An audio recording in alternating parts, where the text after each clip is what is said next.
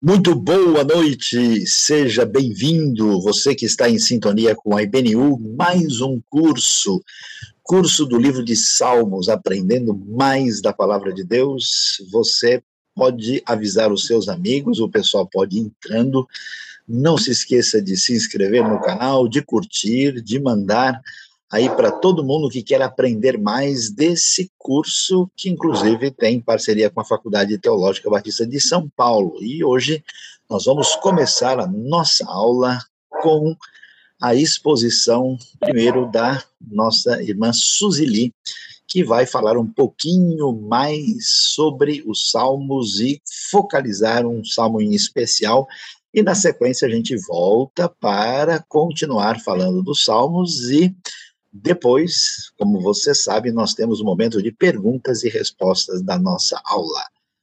Suzy, boa noite, bom dia, boa tarde, boa madrugada, tudo, né, em sintonia. Palavra com você para continuar o estudo de Salmos. Boa noite, bom dia, boa tarde, né, a todos aí de todos os lugares aí do mundo que têm nos acompanhado. E essa noite realmente a gente tem uma, uma uns salmos muito especiais, né? É, que mexem aí com a questão da nossa humanidade, né? Da grandiosidade de Deus. E a gente vai começar falando sobre isso. Bom, vou compartilhar aqui com vocês a, o nosso PowerPoint. É, lembrando, se vocês tiverem alguma dificuldade, vocês podem entrar em contato aí com o, o Telegram, tá? O Telegram da IBNU continua com o mesmo é, número, mas se vocês quiserem, a gente coloca aí é, o, o link direto para vocês entrarem, ok?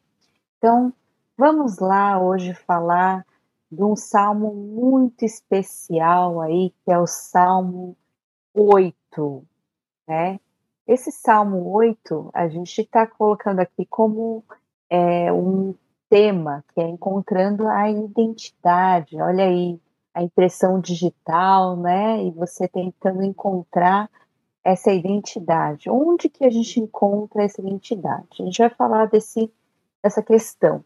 Primeiro, são perguntas muito importantes que nós temos, muitas vezes até nós conhecendo é, a verdade, conhecendo a Deus, nós ainda nos perguntamos muitas vezes essa questão. É, quem sou eu? O que posso dizer sobre a minha identidade? E é uma questão por que é tão importante? Porque é uma questão existencial profunda, que marca a nossa vida, né? Marca a nossa existência mesmo, né? Então, é, como é que a gente responde a essa pergunta? E o Salmo 8 traz isso. Mas, ah, diferente do que a gente muitas vezes imagina, a pessoa fala, né, aqui o Salmo 8 é um salmo que fala do ser humano. Na verdade, não é, é um hino de adoração, de louvor a Deus, né? Porque ele começa assim e termina assim: Senhor, Senhor nosso, como é majestoso o teu nome em toda a terra, tu cuja glória é cantada nos céus. Aqui tem coisas muito importantes para serem eh, vistas aí. Nós temos aqui uma questão é, em caixa alta, toda em caixa alta. E a outra que é o Senhor Nosso. O que significa isso? Qual a diferença? Muitas vezes, quando a gente lê a Bíblia aí, a gente não tem essa diferenciação. O Senhor, com toda em caixa alta é quando nós falamos do nome de Deus, aquele nome que ele revelou, que é o único nome, tanto é que esse nome é majestoso. Por quê?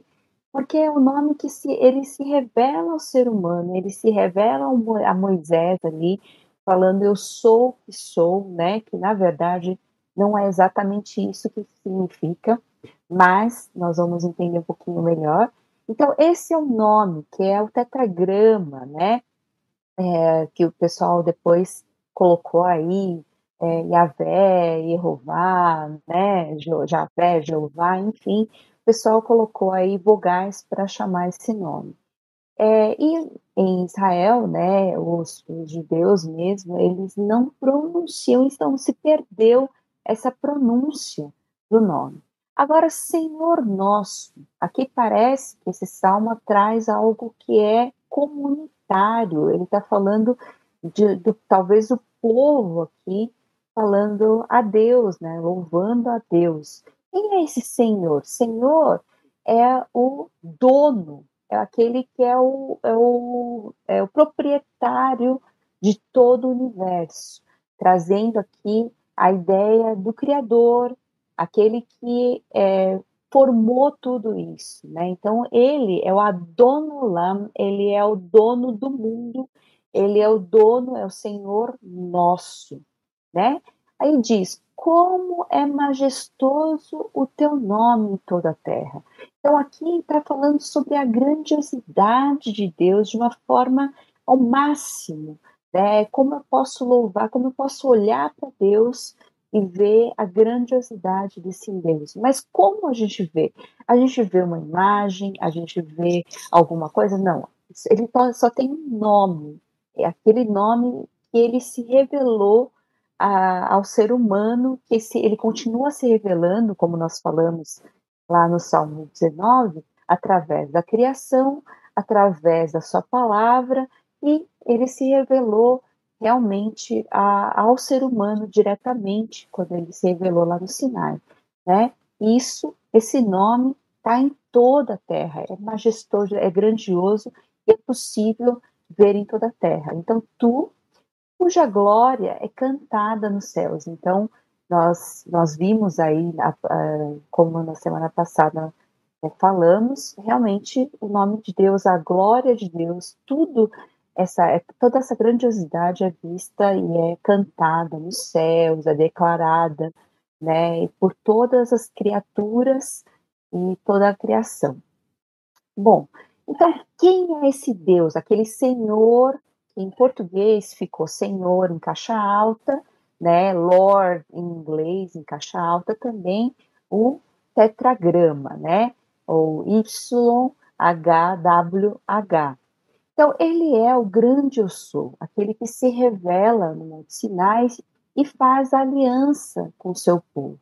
Ele é aquele que, na verdade, não é, não é estático é, é interessante como não existe nada. É, a gente tem essa ideia, né? A gente que tem é, recebeu a herança grega, a gente tem a ideia de uma coisa estática. E não, não é estático. Ele é aquele que sempre é, estará sendo, é aquele que não precisa de ninguém para acontecer, para, né? Ele que decide o que ele vai ser. Então ele pode mudar, né? Inclusive temos aí uma é, pregação só sobre os mistérios do nome de Deus, né? Então ele é o eterno, porque ele vai, ele continua, ele não tem começo, ele não tem fim, né? Ele é o Deus que age na história, ele é o Deus vivo, né? Ele continua sempre nessa ação. E aí, uh, no, cap, no versículo 2 diz assim: dos lábios das crianças e dos recém-nascidos. Firmaste o teu nome como fortaleza, por causa dos teus adversários, para silenciar o inimigo que busca vingança. É, é, meio estranho, parece meio estranho, parece meio fora. Como assim, uma criança, um, um recém-nascido, é, é, ele vai firmar justo sobre eles, né? Afirmaste o teu nome como fortaleza. Parece que do lado do louvor dessas crianças e desses recém-nascidos. Por quê? Parece aqui que tem algo que é um tipo um paralelismo é, é, de antítese, né? De, de contraste. Há uma contraste entre as crianças e os recém-nascidos e os inimigos, adversários, aqueles que né, são contra, né, que buscam vingança. E aí, dos lábios dessas crianças, que são, tem palavras bem específicas, que é o Yolel, e, o Olel e o Yanak, né? São essas crianças um pouquinho maiores e os bebês, o bebê de colo, o bebê que amamenta, né? E você pega no colo. É, é, essas crianças é que vão, por quê? Por que, que é, é, elas não se rebelam contra Deus? Elas não, é, elas aceitam, eles podem louvar, não à vista das pessoas, por exemplo, buscando um reconhecimento das pessoas, mas é, é algo genuíno, é algo que ela vai louvar quando ela olha para o céu, por exemplo, voltando ao primeiro, quando ela olha e vê a grandiosidade de Deus, ela vai louvar, né, com coração, com sinceridade, né? E de, desse tipo de louvor e adoração, é nesse tipo de adoração é que Deus firma o, o nome dele como fortaleza. E por quê? Por causa dos adversários, aqueles que são contra, aqueles que são os inimigos, que dão a ideia de guerra, de morte, de rebeldia, para justamente silenciar esse inimigo que busca é, a, a, vingança, né? O, a criança, ela não vai ter isso, ela não vai buscar a vingança. Então, tem esse contraste, fazendo aquele que traz a esperança, aquele que mostra a vida e aquele que leva à morte, aquele que é, é, busca vingança, né? Aquele que faz mal, e é aquele que ah, e as crianças estão trazendo justamente essa esperança, essa vida.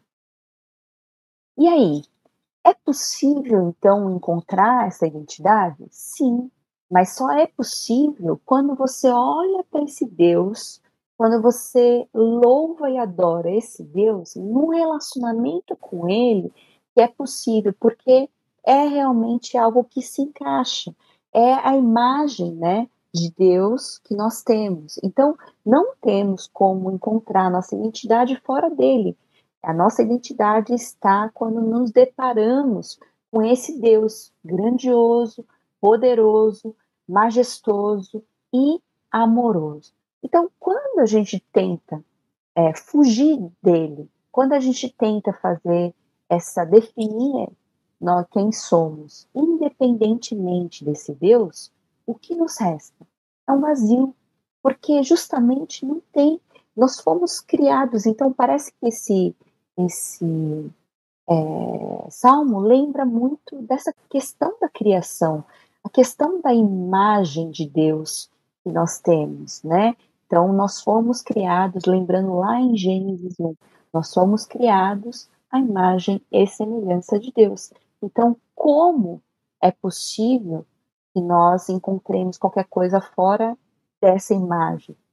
Nós precisamos olhar no espelho para ver a imagem e semelhança dele, para encontrar realmente a nossa identidade.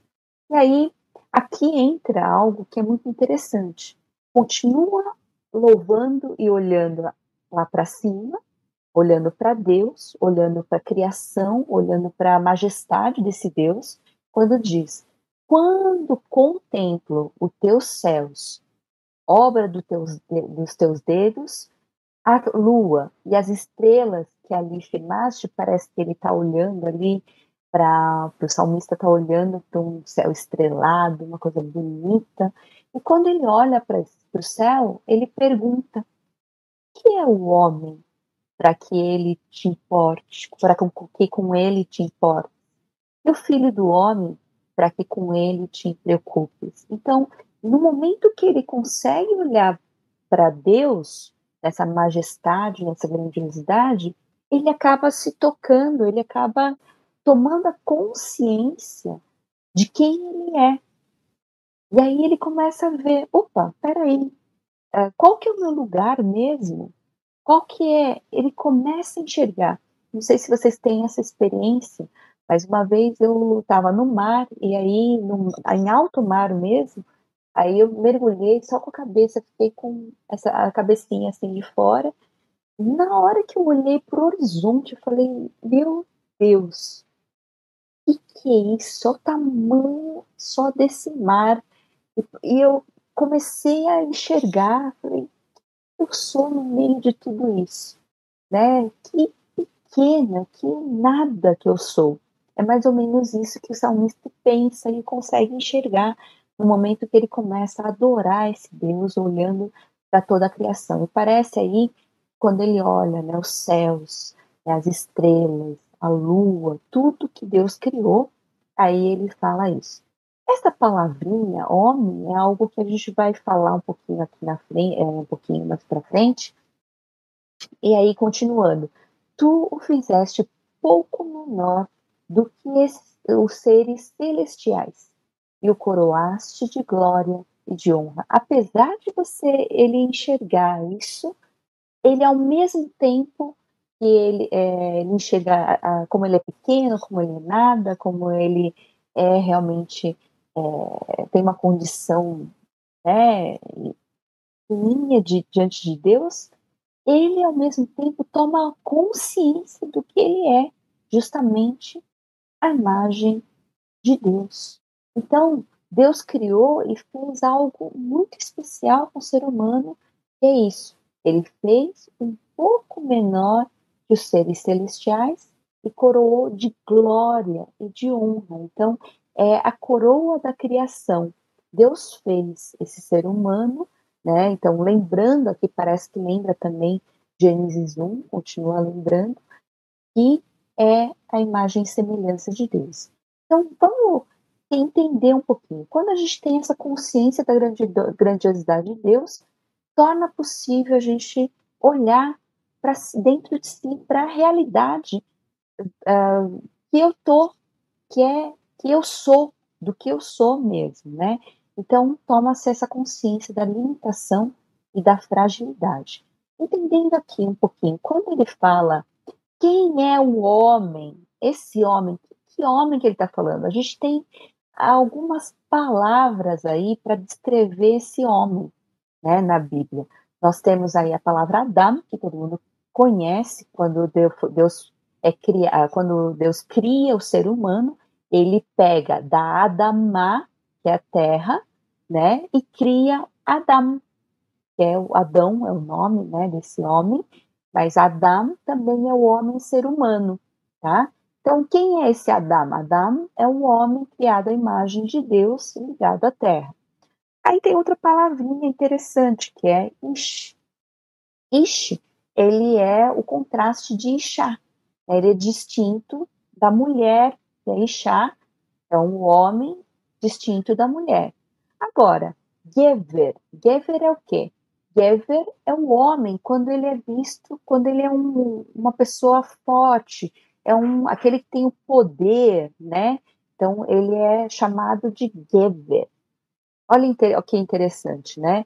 Quatro palavrinhas totalmente diferentes no seu significado, e que na Bíblia, em português, nós, nós não temos a condição de perceber o que, que ela é. Aqui, essa palavrinha que é usada em que é o homem é essa palavrinha enosh, tá? Enosh, por quê? Ele é o homem frágil e pecador. Em contraste com quem? Em contraste justamente com esse Deus. Quando nós olhamos, quando ele olha para esse Deus, ele fala: opa, eu não sou nada, eu sou frágil, eu sou nada. Então, é esse que é usado. No segundo momento, ali, voltando um pouquinho para o versículo, que é o homem, é usado que é o Enosh, tá? Para que com ele te importes. E aí tem uma paralela, né? Aí que é o homem, aí vem o filho do homem. Nesse momento do filho do homem é Ben Adam, é aquele que é tirado da terra, aquele que é criado como criação do homem. Por que, que o Senhor se importa com esse cara, uma pessoa que é tão pequena, tão frágil, tão pecadora, tão nada? É a primeira pergunta. E o segundo é: o Senhor criou todas as coisas, quem é essa criatura para que o Senhor se preocupe com ele, né? Então, é, aí ele vai responder a essa pergunta, mas de uma maneira muito interessante. Ele lembra que esse homem, apesar de ser né, é, nada, ele é justamente essa coroa da criação. Como ele tem a imagem de Deus, ele tem essas características de honra, de glória, dignidade que Deus deu a ele e que nos tornam é, especiais nessa criação. Aí ele continua, por que, que ele é especial? Lembrando de novo, parece que lembra ali de Gênesis 1 de novo. Tu fizeste dominar sobre as obras das tuas mãos. Sob os seus pés, tudo puseste. Todos os rebanhos e manadas, e até os animais selvagens, as aves do céu, os peixes do mar e tudo que percorre as veredas dos mares. Aqui ele está falando, primeiro falou do céu, aí fala sobre é, a terra e todos os animais da terra, as aves do céu e vai para o mar. Então, tudo isso foi dado, né, ele percorrendo toda a criação, isso foi dado para o domínio, uma palavra importante que Deus deu a nós, o domínio sobre essas coisas. Então, esse domínio é que o ser humano, na verdade, hoje perdeu, né, com o pecado, é, mas Deus deu isso e Deus fez algo especial. Agora, o domínio requer algo maior, que é a responsabilidade. Então, eu e você, nós, como seres criados à imagem de Deus, e que temos essa, esse domínio sobre toda a criação como é, tarefa, como algo dado de presente, de certa forma. Deus chamou a gente para fazer isso juntos, né? Nós temos essa responsabilidade sobre tudo, sobre a criação e sobre as coisas que nós fazemos, como lidamos com a vida e como a, lidamos com a, a criação de Deus. Aí, aqui, nós vamos relembrar aí um pouquinho do que Deus disse. Então, disse Deus, façamos o homem a nossa imagem, conforme a nossa semelhança. Domine ele sobre os peixes do mar, sobre as aves do céu, sobre os grandes animais de toda a terra e sobre todos os pequenos animais que se movem rente ao chão. Então, esse domínio que Deus deu lá na criação, nós perdemos, mas que Deus restaura através de Cristo, né? E hoje nós temos possibilidade de é, arcar, vamos dizer, junto com ele, é, essa, essa, essa responsabilidade, né, sobre tudo que Deus deu nas nossas mãos. Bom, e aí Deus, é, é, é ele termina, o salmista termina, então, de novo, com, é, é, uma, para, é uma fechando com a mesma frase, o Senhor, né, Senhor, nome de Deus, né, Jeová, Yahvé, Senhor nosso, Adonolam, Senhor dono de tudo, mas é nosso Senhor, é como é majestoso o teu nome em toda a terra. E aí ele conclui esse salmo, esse hino de adoração a Deus, é, falando de como nós, como seres humanos, tão pequenos, mas criados à imagem e semelhança, devemos fazer e ali encontramos a nossa identidade verdadeira, né? Então, esse salmo fala de tudo isso que é tão, é, tão profundo, que traz essa espiritualidade profunda. É que quando nós reconhecemos quem é Deus, é que nós também entendemos quem nós somos, que nós não somos nem maiores ou iguais a Deus, porque como muita gente quer ser, que é independente de Deus e se rebelando contra Deus. E nós também não somos inferiores a ninguém, não precisamos nos colocar nem abaixo nem superior a ninguém, porque nós somos essas pessoas tão especiais que Deus criou para ter domínio sobre a criação e é, ter essa responsabilidade é, que Deus nos deu. Então é isso.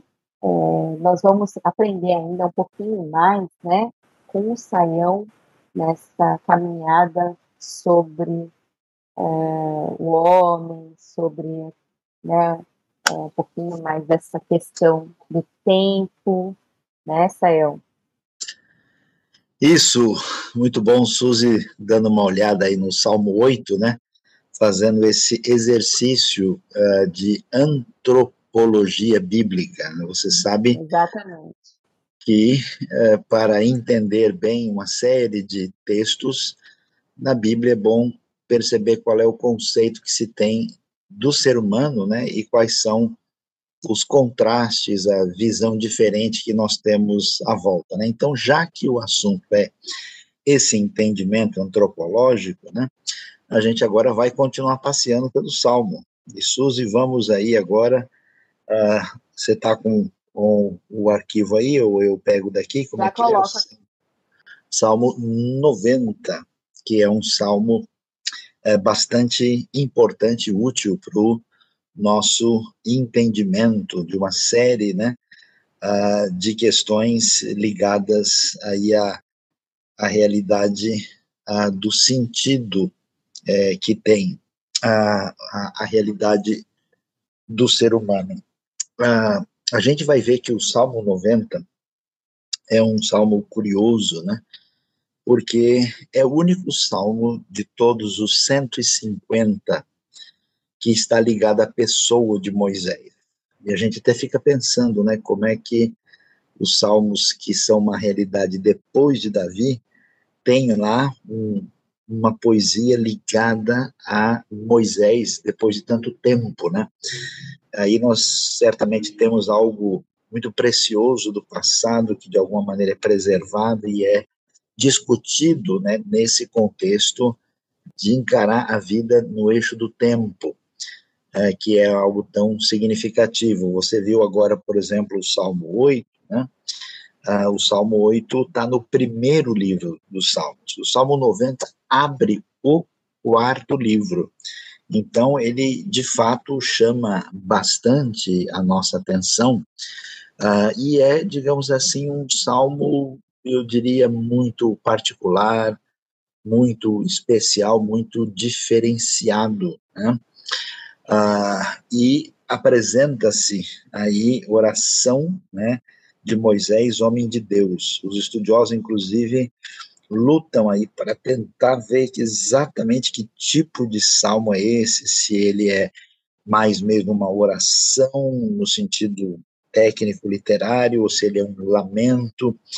E a maioria vai concordar que ele é, digamos, um pouco mesclado, ele tem elementos, né, que envolve uma, uma reflexão sábia mesclado com uma oração que tende ao lamento. E aí o que que a gente vai observar, né? Ah, o salmo começa aí, e ele não vai usar o nome de Deus, você vê que o Senhor é com letras minúsculas, então não é referência ao tetragramaton, não é, é referência ao né, o nome peculiar de Deus, mas é Senhor, e ele ah, então apresenta uma palavra direta, como realmente uma oração, é, descrevendo é, a, a a compreensão de que Deus é, de quem Deus é. E aqui é interessante isso, por quê? Porque o Salmo vai focalizar a atenção num tema análogo que a gente tem no, no, no Salmo 8, né, que é o entendimento de quem nós somos. E a pergunta é: como é que a gente pode estabelecer uma boa antropologia ah, da nossa a condição humana mesmo. Como é que a gente entende isso? E, e é interessante porque uh, as pessoas, quando tentam construir, a gente começa de perspectivas diferentes. Por exemplo, a gente que quer entender a antropologia, principalmente vendo o homem como uma criatura dentro do contexto da natureza. Né? Então, você faz analogias com a realidade uh, do mundo natural à nossa volta. Né? às vezes você vê uma antropologia muito marcada por um enfoque excessivamente sociológico, né? Na Bíblia aparece a ideia de que o entendimento de quem o ser humano é só se dá em função do entendimento de quem Deus é. O entendimento sobre Deus e da relação com Ele ilumina a nossa identidade como ser humano.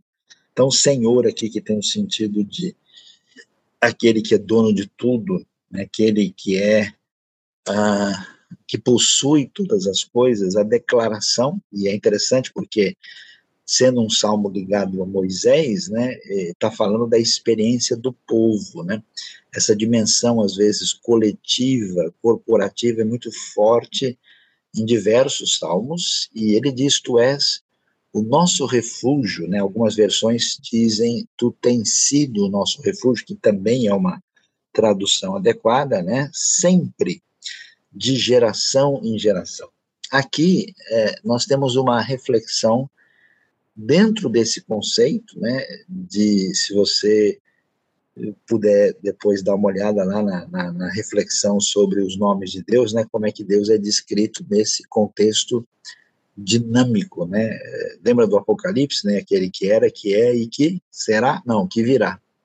Então Deus que age no eixo do tempo que é descrito nessa relação uh, dinâmica. Então, uh, a coisa é descrita dessa maneira, olhando para trás, né, como é que Deus tem sido nosso abrigo, nosso refúgio, né, a nossa segurança de geração em geração. Quer dizer, através dos tempos, uma palavra de muita confiança por causa da convicção de quem é, é, o Deus que se apresenta na relação de aliança com Israel.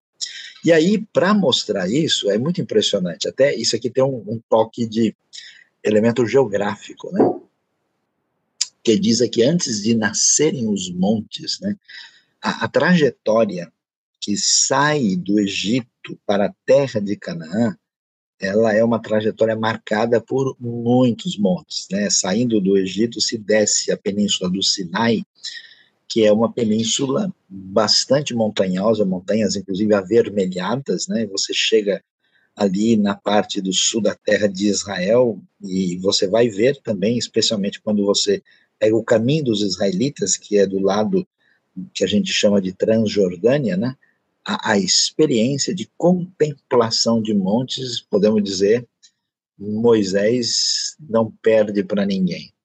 Então, é esse aspecto, né, e se tem uma coisa que não muda, são os montes, né, os montes o tempo todo estão lá da mesma forma. Então, a palavra é forte que antes né, de nascerem os montes, e de tu, ó Deus, criares a terra e o mundo, interessante, porque a terra e o mundo, né, talvez uma referência por exemplo, a terra de Israel e ao planeta todo, ou a terra no sentido do planeta e o mundo no sentido das pessoas. A ideia é a totalidade da experiência uh, de tudo aquilo que se apresenta diante de nós. Né? Aí vem a frase, né? De eternidade a eternidade, tu és Deus. De eternidade a eternidade, tu és Deus. Ah, é a palavra importante, né? Ah, Meolam Adolam Atael, né? Esse elemento interessante, essa palavrinha, né? É, que envolve essa reflexão profunda que nós temos aí. A palavra uh, hebraica para eternidade é a palavra olam. Leolam é para sempre, ou de maneira perpétua, né? E a palavra para mundo também. Então é curioso, né, que a palavra para mundo, universo e eternidade é a mesma, porque você encontra os conceitos de tempo e espaço, né, aí aproximados por meio desse vocábulo. Então é curioso. Então o Salmo nos convida a essa reflexão profunda, aí você vê uma paisagem, né, de uma montanha aqui, é, é o lugar da região tradicional do, do, do Monte Sinai mais indicado né, pela tradição, o famoso Jebel Musa, na península do Sinai, para ter uma ideia né, do, do quadro que é evocado por trás daquilo que é descrito aí no Salmo 90. E aí a gente prossegue, né, e vai continuar para terminar assim a primeira parte do Salmo 90, porque você sabe, o Salmo, ele é até mesmo uma poesia expressiva, ele vai prosseguir, aí vai até o verso 17, e continua descrevendo a realidade de quem Deus é, observando Deus como eterno, como aquele que tem uma realidade muito além da dimensão do tempo, agora ele muda o foco e vai fazer a referência a fases os homens voltarem ao pó, dizendo retornem ao pó, seres humanos. A palavra hebraica afar, né? É, essa ideia é, e que a gente viu agora, né, que esse negócio do, do, do homem ser pó da terra, né, o, o Adam veio da Adamá, e esse Adam, o Adam que veio da Adamá vai voltar a ser Afar, quer dizer, ele volta a ser pó, né, uh, e essa fragilidade é muito nítida, né, e, e, e, e a, o sujeito dela é o próprio Deus, então, quer dizer, Deus não é só eterno, não é só aquele que tem sustentado a sua ação de aliança com o povo de geração em geração. Ele é poderoso. E esse poder divino se manifesta nesse contexto do eixo do tempo. E essa dimensão é interessante, né? Porque o, o Salmo caminha na compreensão da fragilidade humana, né? Agora há pouco quando a Suzy estava falando do Salmo 8, ela mencionou esse Enosh, né? esse ser humano frágil. Né? E agora, aqui, ele diz, sim, é verdade, de fato, né? uma partícula enfática aparece no começo do verso 4, mil anos para ti são como o dia de ontem que passou. Quer dizer, é uma coisa assim impressionante, né? como as horas da noite. E você imagina, né, o que, que é? O Brasil tem 500 e poucos anos, né? A realidade da, da experiência uh, histórica mais imediata que nós temos aqui, por exemplo, no continente eh, americano, no, no ambiente cultural que nós temos hoje, né? De, de América com presença uh, europeia. É coisa tão uh, pouco tempo, né? E aí é, mil anos é como umas horas da noite, né? Horas da noite é mais forte ainda, né? Porque você dá aquela cochilada, já passou, né? E aí, para fortalecer essa ideia como uma correnteza, né? Veja que a coisa é descrita como Deus sendo sujeito, tu arrasta os homens, são breves como o sono, sono como a relva que brota ao amanhecer germina e brota pela manhã, mas à tarde murcha e seca. Toda essa dimensão, ela tem uh, o objetivo da consciência da realidade, da fragilidade humana em função da experiência do tempo. Vamos ver aí na frente, tá vendo essa descrição?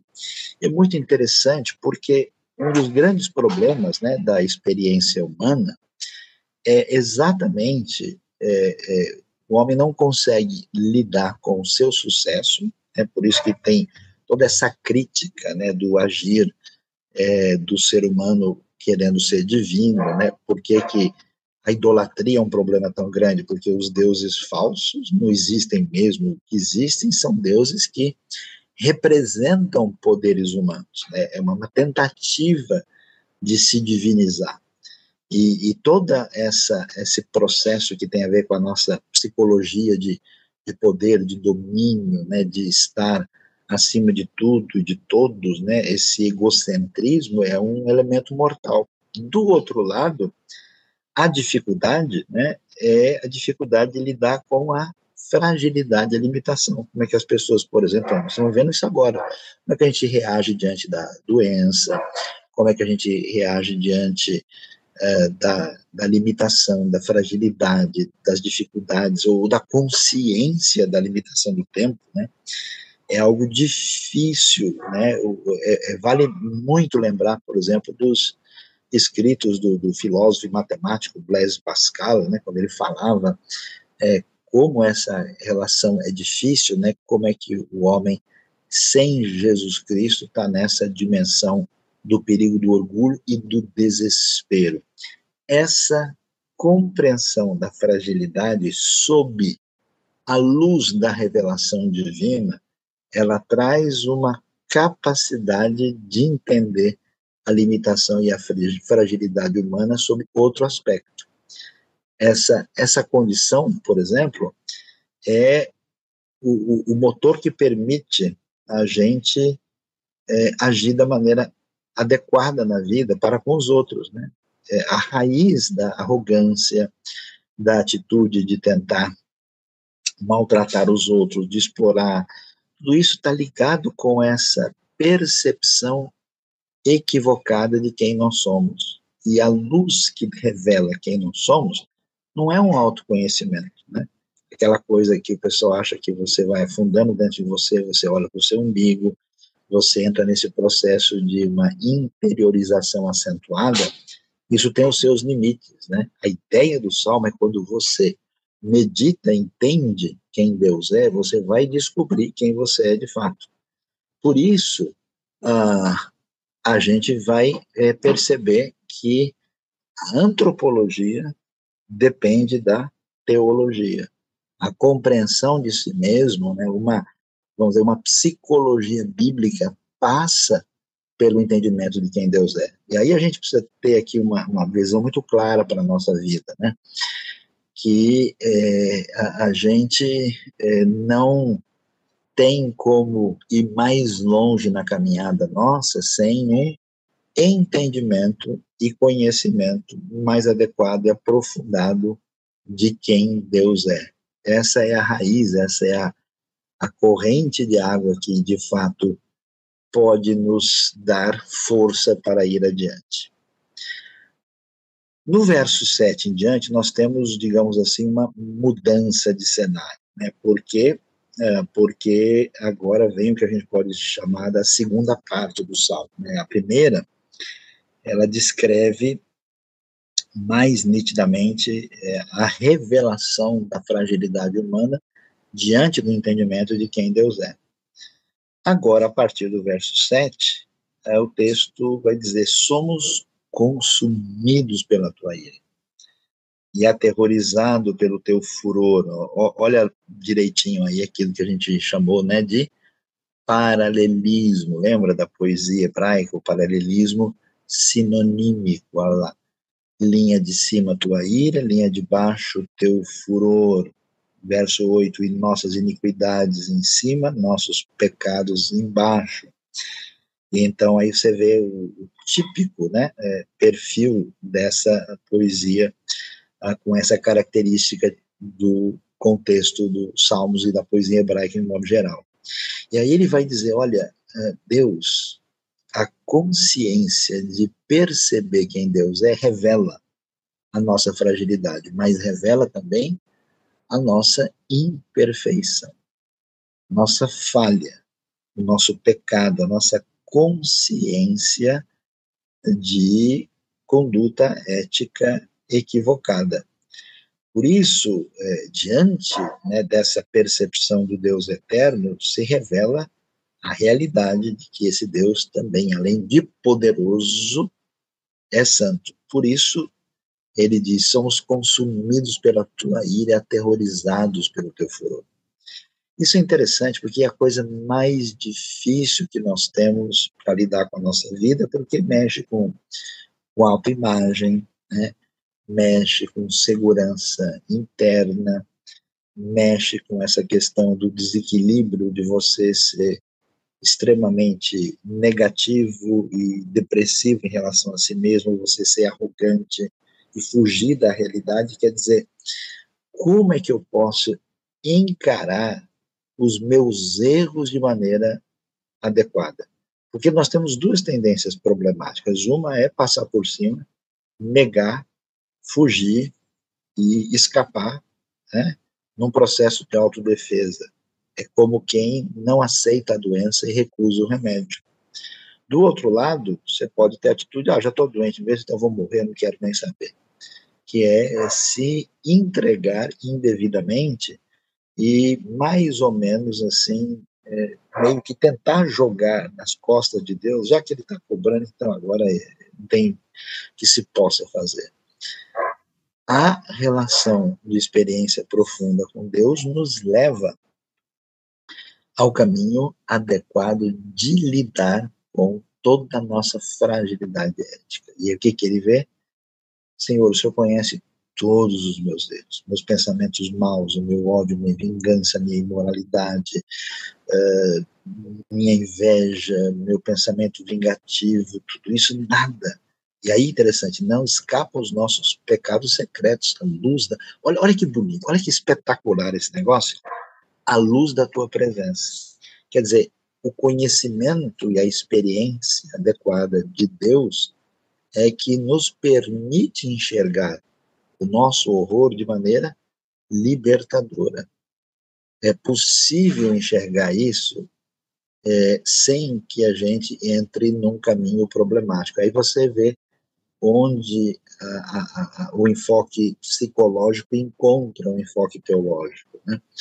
E a percepção dessa situação, ela é permanente. Todos os nossos dias passam debaixo do teu furor, vão-se como um murmúrio.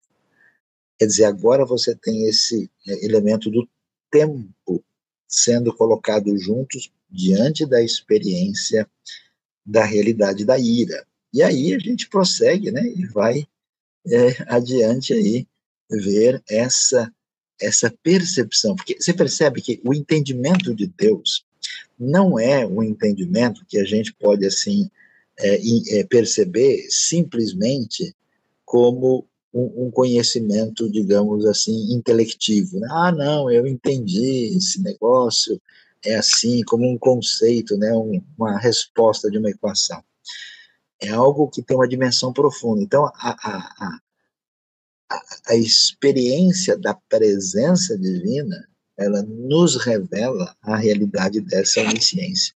É muito impactante e muito poderoso o ensino do Salmo nesse sentido. Né? É, a gente conhece a onisciência e conhece a ira divina. É interessante porque ou as pessoas se revoltam contra a ira de Deus, ou elas menosprezam. Como se Deus não tivesse direito de ser Deus. Eu, ser humano, vejo uma injustiça, fico revoltado e reclamo, e todo mundo acha normal. E quando Deus resolve manifestar a sua ira, e ele sempre manifesta limitada pela sua misericórdia, senão ele trairia o julgamento definitivo. Né? Se Deus não segurar a sua ira, o juízo final começa hoje. E Deus não faz isso. E a ira é, é, a reação de um Deus santo diante da maldade. Você tem um pouco disso quando você vê uma injustiça horrível. E isso se revela de maneira adequada ao nosso coração diante da experiência do Deus eterno. É uma invasão do infinito no finito. É o experimentar da presença no coração. Aí, tá vendo como a gente vê que é, é, é o encontro, né, da adoração misturada com oração, é um negócio assim amplo, né? E isso nos leva a uma consciência adequada, real de que nós somos. Olha que coisa interessante. Né? É difícil isso, né? As pessoas têm uma dificuldade de aceitar a sua idade, tudo quanto é gente muito jovem fica falando que vão ser isso, que vão ser aquele, quando ele chegar nos 30, nos 40, nos 50, vamos fazer isso, vamos fazer aquilo, não sei o quê. Depois que o pessoal passa de uma certa idade, ele só olha no, retrovisor e diz: Não, mas eu não pareço que tem tanto. Então, é muito difícil lidar corretamente com a noção do tempo da nossa vida. Aqui o salmista, mediante essa experiência, ele acha esse equilíbrio e diz: Olha, pessoal, vamos ser realistas. Os anos de nossa vida chegam a 70, a 80 para os que têm mais vigor. Essa é a, mesmo hoje, com ambientes aí, com índice de desenvolvimento humano muito elevado, com um monte de remédios e apoio é, de diversos tipos, a questão da saúde humana passou de 80, fica difícil. Né? Mas, entretanto, são anos difíceis e cheios de sofrimento, pois a vida passa depressa e nós voamos. Essa consciência, que aliás, é, esse entendimento de Deus, né, e, e o entendimento que nós somos, é a base de como a gente pode e deve viver a nossa vida. E aí, o salmista vai, então, prosseguir nesse entendimento, né, e ele, ele faz um processo de de, de quem vai e volta, né? Ele vai adiante e depois ele retorna, né? E, e então ele agora né, começa uma nova parte, mas retomando o que ele disse anteriormente, e ele diz: Quem conhece o poder da tua ira? Pois o teu furor é tão grande como o temor que te é devido. Isso quer dizer que a, a, a maneira de lidar com Deus depende do entendimento do conhecimento adequado de Deus. Isso traz em nós reação adequada que desenvolve a nossa espiritualidade e a nossa relação psicológica com Deus e com o próximo. Por isso que essa percepção da ira e do furor, da reação santa de Deus contra toda injustiça e maldade, sabe aquela sensação que você tem no filme, assim, quando o bandido vai ser preso, quando o mal vai ser vencido e você, ah, é, pois é, é uma coisa pouco, né, é, é, é, que tem um paralelo com isso, né? E, então, esses, por isso que se celebra a vitória da ira divina. O Apocalipse 18, por exemplo, a queda da grande Babilônia, né? Todo mundo, olha, acabou a maldade, né? E esse furor e ira é tão grande como essa relação profunda que eu tenho diante de Deus em função de que Ele é o Deus Todo-Poderoso. Ele merece ter uma relação de temor, de reverência profunda, né? Os teólogos gostavam de falar que Deus é o totalmente outro. Diante dele eu me sinto um pó, um grão de areia, aquela experiência de você orar, de adorar, a cara no chão e se sentir um grãozinho de nada diante da imensidão de Deus, sentir as suas fragilidades, às vezes chorar pelos seus erros, né? Isso é experiência profunda que renova o coração. E diante disso, aí vem, olha que coisa interessante, só agora, olha como a gente ora torto, né? É, só agora tem um pedido explícito. Ensina-nos a contar os nossos dias para que o nosso coração alcance sabedoria. Quer dizer, como é que eu vou viver? Agora que a realidade de Deus revelou todas as facetas da minha fragilidade. Fragilidade diante do tempo, fragilidade diante da minha condição ética, moral, uh, como é que eu vivo, como é que eu consigo conviver comigo mesmo. Sabe que a gente passa grande parte da vida fugindo de si mesmo, e é muito complicado, e não é possível lidar com isso sem a profunda revelação ligada a Deus. E aí o pedido é, Senhor, então me ajuda a lidar né, com isso, para que eu alcance sabedoria. E aí a gente vai ver onde é que está o problema da nossa vida. Muitas pessoas não querem sabedoria, não têm interesse.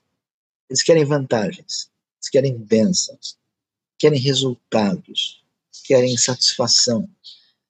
E eles não têm, o coração está doente. A pessoa doente não quer comer, você sabe disso. Alguns comem muito, estão tão doentes também. Mas aqui a coisa é outra. Né? Depois de descobrir dessa forma a eternidade de Deus e encarar a nossa própria fragilidade e maldade, aí nasce o desejo de sabedoria.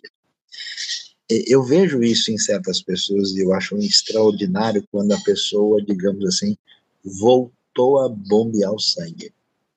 Ele começa a refletir, a pensar, ele quer ir um pouco mais adiante, ele tem desejo aqui, e tem pessoas não que, quando a gente não tem sabedoria, a gente desenvolve religião, a gente desenvolve comportamentos automáticos, a gente desenvolve procedimentos inadequados, né? E aí uma brincadeira aí para a gente tranquilizar nossa noite, né? meu Deus, dê-me sabedoria para entender o meu chefe, porque se me der força eu vou bater nele, né?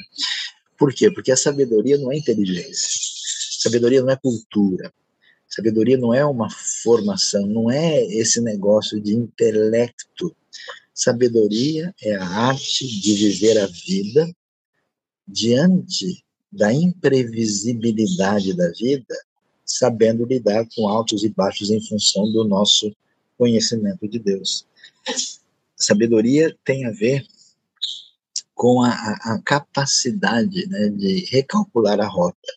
É como se o GPS divino me permitisse lidar com os caminhos mais inadequados que surgem no contexto da nossa vida.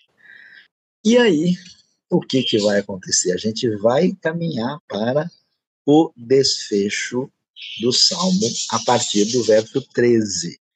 E é, estou acompanhado de alguns passarinhos aqui nos dando um fundo aí para nos dar um pouco de sabedoria, não sei o que, que eles estão animados aqui, acho que gostaram do Salmo 90, né?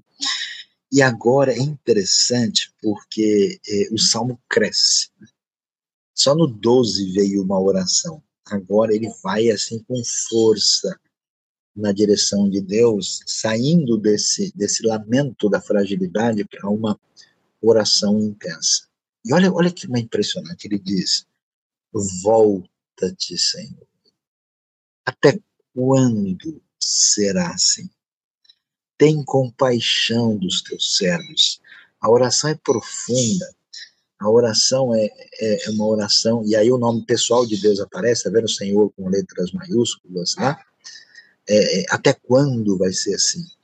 Tem compaixão dos teus servos. Ele, ele, ele, ele estabelece a relação com Deus com base na sua profunda misericórdia, da sua compaixão, algo que vem, né? Ele se apresenta como parte dos servos de Deus e, e, e mostra a, a, a, total dependência. Que é um negócio difícil, né? Quando a gente se enche de arrogância, a gente não consegue orar. Quando a gente eh, se coloca na condição, coisa, coisa bonita da criança que confia no seu pai, na sua mãe, ela se joga, né? ela, ela se deixa levar. E, e quando a gente é, é, atingido por esse conhecimento adequado, a gente reage com esse pedido intenso: volta-te, Senhor, tem compaixão. E olha que coisa interessante. Como é que a gente vive a vida da fragilidade? A gente precisa do quê?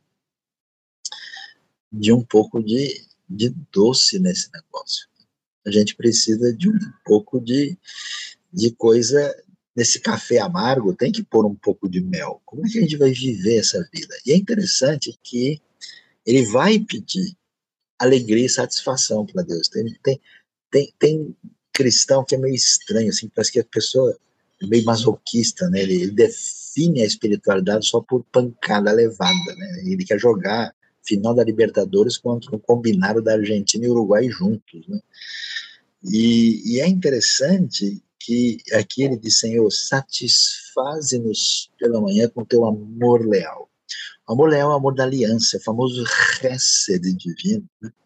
E ele pede, Senhor, venha encher-nos de eh, alegria, né? Pela manhã satisfaze-nos e todos os nossos dias cantaremos felizes. Quer dizer, Deus, permita-nos encher o nosso coração de prazer Olha que bonito, dá-nos alegria pelo tempo que nos afligiste. Isso é interessante saber que toda dor que atinge a nossa vida, em última instância, vem de Deus, ou diretamente enviado, ou pelo menos permitido. Importante encarar isso, lidar com isso e pedir a Deus, Deus, traz né, o teu consolo, a tua alegria, a tua satisfação pelos anos em que tanto sofremos. A nossa condição humana, limitada, frágil, pecadora, pede de nós uma experiência dolorida que é atenuada pela experiência extraordinária de alegria que Deus dá na nossa vida. E, na sequência, a gente vai ver isso. Olha que coisa né? A experiência profunda de encontrar prazer e satisfação em Deus. É muito bonito, né? Existe às vezes uma uma espiritualidade assim meio macambúzia, né? meio assim assustadora, que desconhece, mas no Salmo ele transita até chegar nesse elemento de celebração, que aliás é muito forte na cultura hebraica, né? Você vê essa questão tanto do choro profundo como da alegria. E isso vem de Deus. E aí, o que, que a gente vê na sequência lá? Ele chega então no verso 16 e faz um pedido. Olha que coisa interessante. Ele começa a descobrir a realidade de, da eternidade de Deus que ilumina a sua limitação e fragilidade e revela quem ele é. E agora ele retoma todo esse entendimento e diz: Deus é o seguinte, eu queria que os teus feitos, aquilo que o Senhor marca no transcurso do tempo, as, as invasões do infinito que pontuaram o tempo de maneira a fazer brilhar né, essa trajetória, né, Deus Deus encheu a rua de enfeite, né, a rua da trajetória da história, com seus atos extraordinários. Deus, o pessoal precisa abrir os olhos. Eles têm que ver a rua iluminada. Eles precisam que os teus servos sejam manifestos a eles os teus feitos. E não só a eles, mas aos filhos deles o teu esplendor, né? Aquilo que envolve a ação de Deus, do Deus da história, é, o pedido é que o pessoal não deixe de enxergar esse Deus que está além do tempo, para quem mil anos são como a noite de ontem, das horas que passaram, as marcas que ele deixou no transcurso da limitação do tempo que nós temos. É um negócio muito da hora, é muito impressionante. Esse é o desejo, é muito legal, né? Quando Deus invade a nossa vida, o nosso desejo do coração se torna um desejo que envolve o conhecimento dessa coisa especial que Deus tem para revelar aos corações humanos, que é a fonte da nossa alegria. E aí ele termina que termina de maneira assim extraordinária. Ele vai dizer: esteja sobre nós a bondade do nosso Deus soberano. O Deus que tem todo o domínio, o controle, né? aqui nós temos essas duas palavras juntas que se referem ao Deus que tem todo o poder e que também é bondoso. E aí ele vai fazer um pedido. O pedido é, é o seguinte: eu descobri que eu não passo de 70, 80, talvez um pouquinho mais de anos de vida. Eu descobri toda a minha condição frágil. Sabe de uma coisa? Daqui a pouco eu vou embora. E aí, o que, que vai ser quando eu for embora? O, o Salmo não está discutindo ainda a questão da eternidade depois da vida, lá no céu, não é o foco ainda. Mas ele diz: nesse caminhar da história, quando Deus marca a, a trajetória com o seu esplendor, com os seus feitos, será que eu posso participar desse processo? Por isso, Deus, a obra de nossas mãos, nós que somos o teu povo, será que o Senhor pode atender esse pedido? Consolida, faz com que isso se torne uma realidade, consolida a obra de nossas mãos, para que a nossa existência fútil não desapareça no eixo do tempo, no sentido absoluto da expressão. Olha a sequência, que, que nós vamos ver? Esse pedido final. Qual é o pedido mais importante depois de descobrir quem Deus é e descobrir quem nós somos? É essa coisa que é uma espécie de vitória sobre a mortalidade. Tudo que você faz na sua vida, você faz a partir de uma influência dos outros, ou pela a sua própria autodeterminação, ou talvez pelo agir divino na sua vida. A pergunta é o que realmente vai ficar quando chegar o momento da sua fragilidade marcar o seu dia final. Exatamente aquilo que você construiu, aquilo que você executou. O pedido do salmista é simples assim em Deus, através do Deus eterno, com a sua obra e o poder na minha vida, de certa forma eu tenho a derrota da morte. Por isso Moisés deixou para nós esse salmo. Por isso, aqueles que foram atingidos pela palavra de Deus não morrem nunca, no sentido de continuarem falando a obra de Deus nas suas vidas foi consolidada e chega até nós. Há aqui uma espécie de derrota da morte. E finalmente nós vemos que aquilo que é feito em Deus permanece para todos. É extraordinária a perspectiva da relação entre eternidade, fragilidade e limitação humana.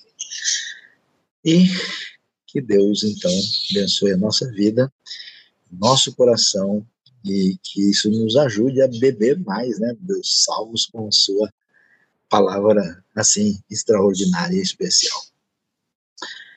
Amém. Suzy, vamos lá, Salmo 8, com 90. Será que vamos para o 98 então agora? Ou vamos fazer perguntas, né? Como é que a gente hoje, hoje foi o dia da teologia, né? Junto com a antropologia, né? Exatamente. Hoje já temos muitas perguntas aqui, Saião.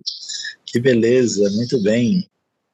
É, aqui tem uma pergunta, é que agora não estou lembrando disso, mas como entender o Salmo 8,5 combinado com 1 Coríntios 6, 3? Então, precisamos só ver o texto direitinho, né? Deixa eu só dar uma olhada no 1 Coríntios 6, 3. Vocês não sabem que haveremos de julgar os anjos? Quanto Sim. mais as coisas dessa vida provavelmente em relação aos seres celestiais, né, uhum. que aparece ali, e o, essa questão dos anjos, né? Como assim, então, nós somos menores, um pouco menores que os seres celestiais? Então, uh, o Salmo vai dizer isso, né? É, que somos um pouco menores ali do que Elohim, né?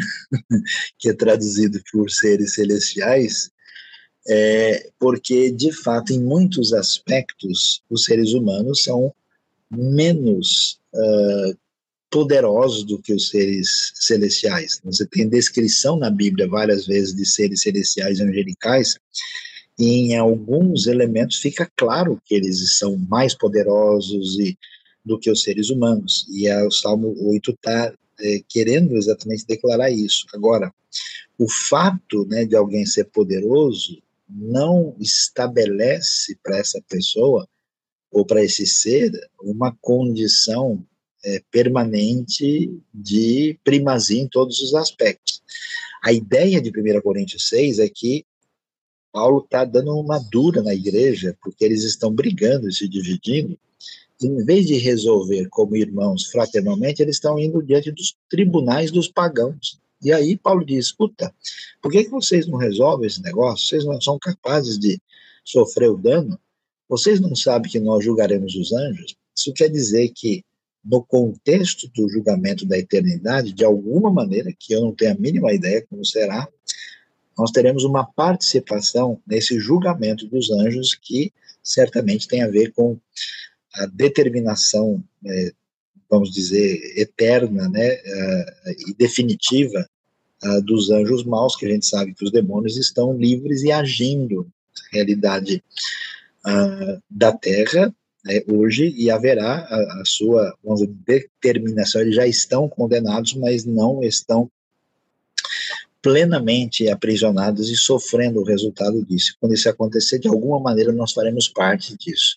Então, nós teremos uma função. Para a gente exemplificar, Suzy, é como se fosse um, doutor, que é muito importante, o juiz, mas o guarda pegou ele em alta velocidade. O guarda pode até ser menos que o doutor, mas naquela hora é ele que aplica a multa. Né? Isso aí a criança consegue entender a comparação entre os dois textos. Muito bom, muito bom. Agora, uma questão, Sayão, porque lá essa palavrinha é Elohim, né? É uma palavra usada às vezes para Deus, deuses, né? Então, dependendo de onde é usado.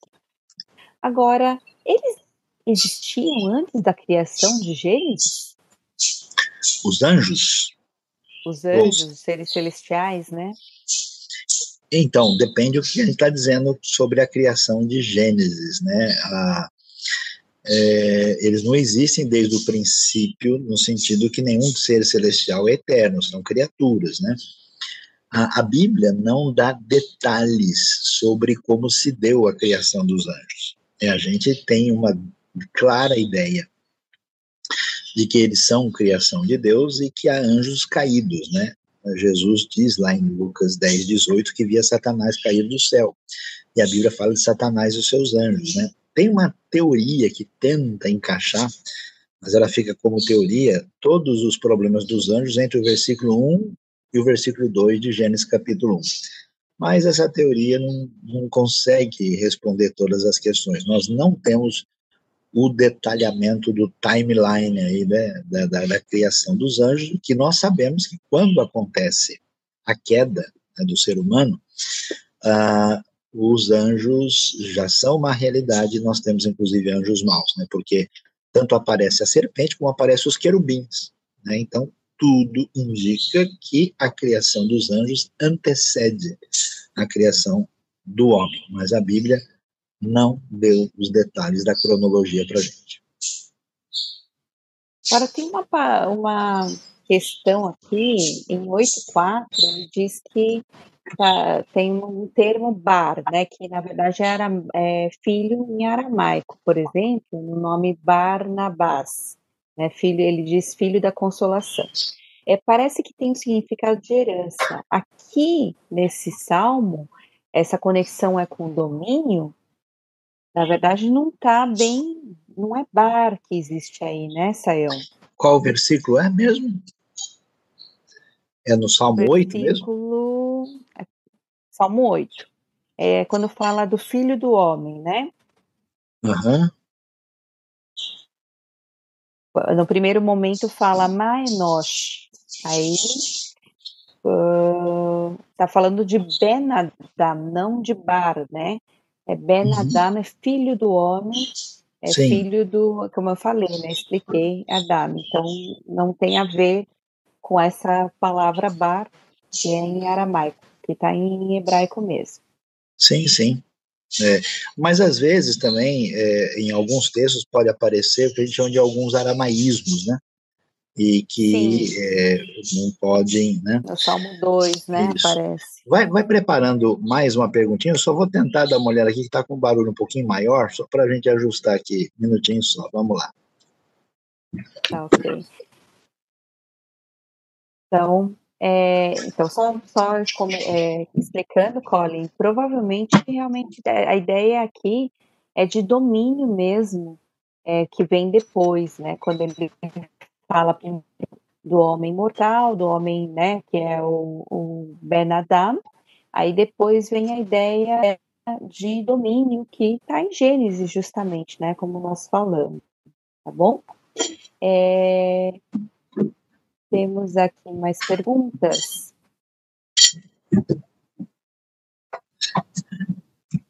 Opa, vamos lá. Então, temos mais perguntas aqui do Salmo 90, Sael. É, é, uma pergunta interessante. Existe uma briga entre a carne e espírito em, em Salmo 90, 13? 90, verso 13. 13, isso. Briga entre carne e espírito. Que coisa curiosa, é. Suzy. Pessoal, é, Deixa eu abrir de novo o texto aqui que eu mexi. É, aqui, volta-te, Senhor, até quando será assim? Tem compaixão dos seus servos. Aí ele vai falando da questão da satisfação, da alegria e do sofrimento, né? Daí de, de em diante. Não existe essa, esse tipo de linguagem no Salmo, né? Uh, a gente tem que entender que carne, que nós chamamos de carne, no Novo Testamento não é carne como a gente pensa, né? A palavra sarx no Novo Testamento, ela tem um sentido de inclinação para o mal. A gente pensa que carne tem a ver com o corpo, com coisa material, né? Mas é a inclinação para o mal em oposição àquilo que tem a ver com o espírito, não com o nosso espírito, mas com a ação do espírito de Deus, né? Essa é a, o enfoque no que o apóstolo Paulo está dizendo aqui. Aqui o assunto não é esse, né? Aqui é, é o sofrimento intenso que a gente tem em função da nossa fragilidade diante do tempo e da nossa condição pecadora e da nossa experiência dura e difícil na vida. Então ele diz: Deus vai me abençoar, me dar uma experiência de vida feliz e alegre com Ele, que me permite lidar com todos esses momentos difíceis da vida. E, aliás, no mundo antigo, né, imagina só o que, é uma dor de dente para quem está caminhando pelo deserto do Sinai, como é que se resolve isso? Eles têm muito mais experiência complicada do que a gente. Com certeza, Sayão. Agora, voltando um pouquinho para os seres celestiais, né? É, essa tradução Elohim, porque algumas é, alguns lugares traz a questão de Deus, é um pouco menor que Deus, né? É, é, cabível aqui essa questão dos seres celestiais? Por que, que foi, por exemplo, a NVI escolheu esse, essa tradução, né? Então, por que, que foi escolhida, Sayão? Então, porque, na verdade, é, a palavra Deus, ou melhor, a palavra Elohim, ela é uma palavra é, que tem, por exemplo, quando Samuel, lá em 1 Samuel 28, aparece ele diante da pitonisa, né, ou daquela mulher que estava fazendo magia lá, aquela, né, ela invocando os mortos, o texto diz que um Elohim subia da terra, né? Vai traduzir o que? Um Deus? Então, a palavra El, Elohim, ela tem o um sentido mais específico, né? É exatamente a, a, de força e de poder. E muitas vezes ela, ela significa isso, como significa no Salmo 29. Inclusive, a tradução também da própria Septuaginta foi é, nesse caminho, né? É, e, portanto, no contexto, faz todo sentido é, entender que é, se refere a seres celestiais. Até porque, se a gente olhar direitinho para o Salmo, né, você vai ver, por exemplo, que ele continua dizendo sobre quem é o ser humano, que fez ele dominar sobre as obras das mãos, rebanhos, manados, animais, aves do céu, peixe, parece estar descrevendo tudo aquilo que é criação de Deus. E aqui faz mais sentido seres celestiais do que até porque é estranho dizer que o ser humano é um pouco menor do que Deus, né? Acho que é difícil, né? Porque ou pouco menor do que os deuses falsos não pode ser. Pouco menor do que o Deus criador também não é. Então, um pouco menor do que seres celestiais, aí faz sentido. Muito bem, Sael, tem uma pergunta, só que eu não estou entendendo muito bem. Aqui tem é, é, todo homem é como relva, né? Sim. E aí essa imagem de fragilidade, né? E lá em Isaías 40 também traz essa ideia também. Aí ele fala é devido o sopro de Deus. Tomando isso junto com a criação do homem, o significado é de dono, começo e fim. Eu não entendi muito a pergunta, mas você consegue deixa, entender e responder? Deixa eu ver se eu olho aqui com mais atenção é, essa pergunta. É, o homem é o homem é. é como como erva, como relva, como all men are grass, né? Essa pergunta está vindo do Canadá, né? Ah, uhum, a imagem da fragilidade do que aparece no Salmo 103, que enfatiza muito, né, que a sua misericórdia é para 103. sempre. Uh, Isaías 40, devido ao sopro de Deus, uh, tomando isso junto com a criação do homem, o significado é de dono, começo e fim, né? Uh, o ser humano tem, tem dois aspectos aí que, que são destacados no, na sua caminhada, né? É a sua fragilidade, é, isso de certa, porque quando a Bíblia fala que, o, que, que porque aparece também aí que a gente, é, a nossa vida é como um sopro, né? Porque o sopro está ligado com essa, essa, essa questão do fôlego que vai, que é uma coisa breve, que é limitada. E ao mesmo tempo, o ser humano ah, é, é dono no sentido em que ele deve exercer um domínio a partir de Deus. Então, o homem tem essa situação, ser humano, de dualidade, né? De ser totalmente frágil, de ser uh, num sentido, ele, ele, ele tem uma vida que é um sopro que vem de Deus, e ao mesmo tempo ele é um sopro no sentido de ser é, como a, a relva, né? É como algo que, que vai passar rapidamente e ao mesmo tempo ele é chamado para exercer um domínio por ser imagem de Deus. Então, essa questão de poder, importância, imagem de Deus, está junto com fragilidade, limitação e ser sopro. Eu acho que a pergunta está caminhando nessa direção. Então tá. Nós temos aqui, é uma outra pergunta é, que não tem muito a ver com a aula, mas a questão de Lucas 24, 49 tem o significado de ser vestido pela segunda vez. Deixa eu só dar uma olhada o que, que é esse texto. Lucas 24, 49. Eu envio a vocês a promessa de meu Pai, mas fiquem na cidade até serem revestidos do poder do alto. Tenha.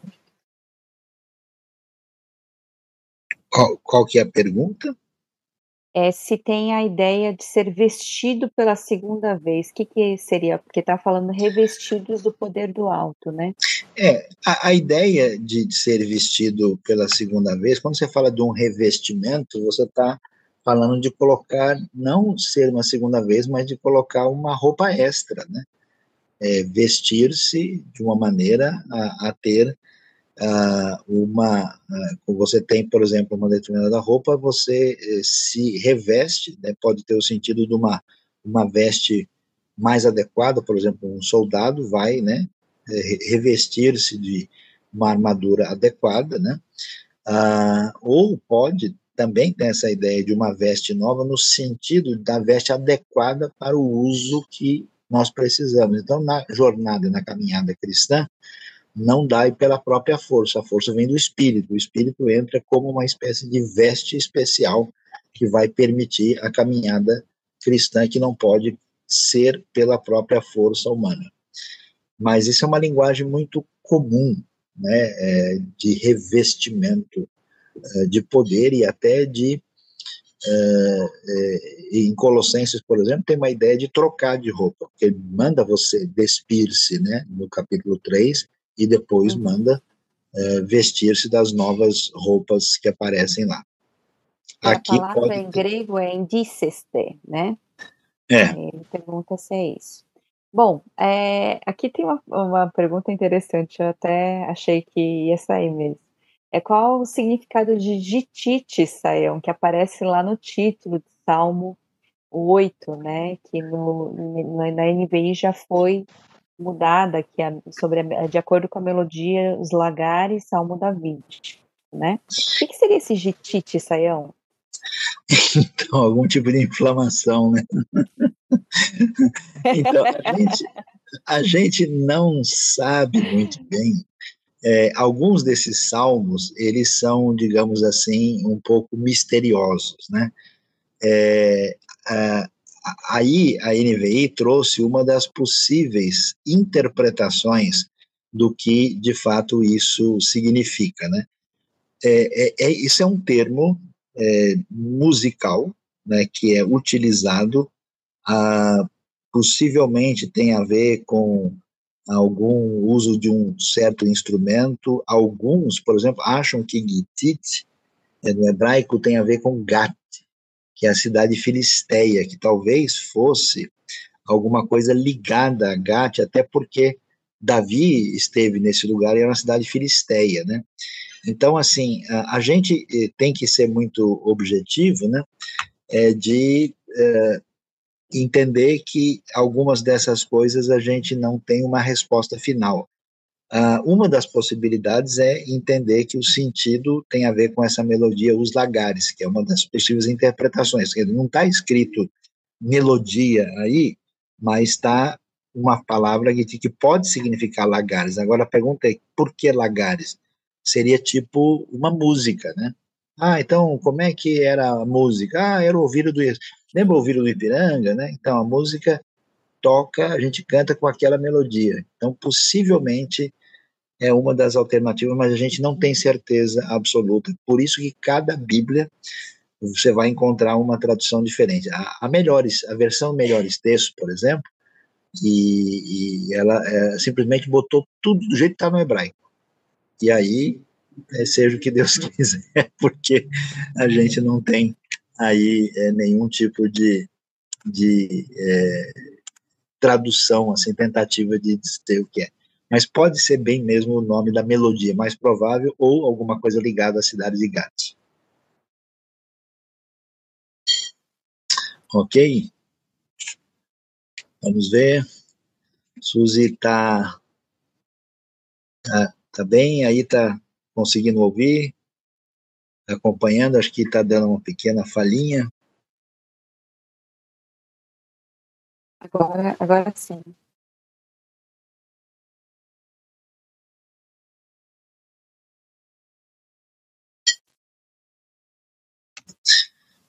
Alô, Suzy? Oi. Ah, bom, a gente está chegando no final. Você tem mais alguma pergunta aí? Senão eu vou dar uma orientação para a turma agora toda. Agora acho que pergunta não temos.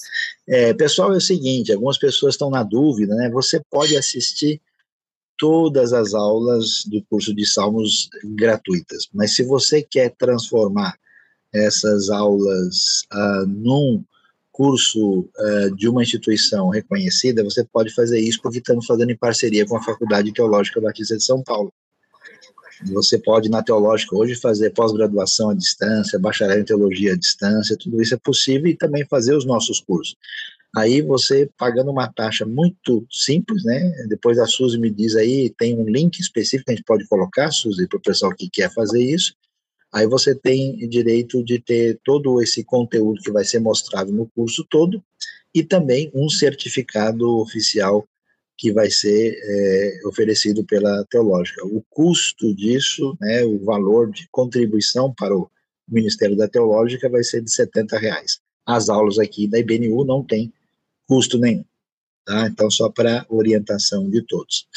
A gente convida você também a ao nosso curso amanhã, né, sete da noite, de Atos, às dez da manhã, nós temos uma mensagem bastante forte também, uma mensagem diferente que diz o seguinte, né? Se gritar, pega fujão, não fica um, meu irmão. Então venha descobrir o que significa isso, em que texto bíblico nós lidamos com essa questão. Você é convidado a participar e não se esqueça aí, dê o seu like, né? Compartilhe o nosso vídeo, inscreva-se no nosso canal para continuar em sintonia com a nossa IBNU. Ok, Suzy? Ok, estou aqui com a internet meio ruim, mas. Está meio falhando? É isso aí. É, está falhando um pouquinho. Bom, muito obrigado então a todos. Boa noite, bom descanso. Uh, que Deus abençoe e que todos sejam aí agraciados aí pela palavra forte e poderosa aí que nós temos tanto no Salmo 8 como no Salmo 90. Boa noite a todos. Deus abençoe. Deus abençoe. Boa noite.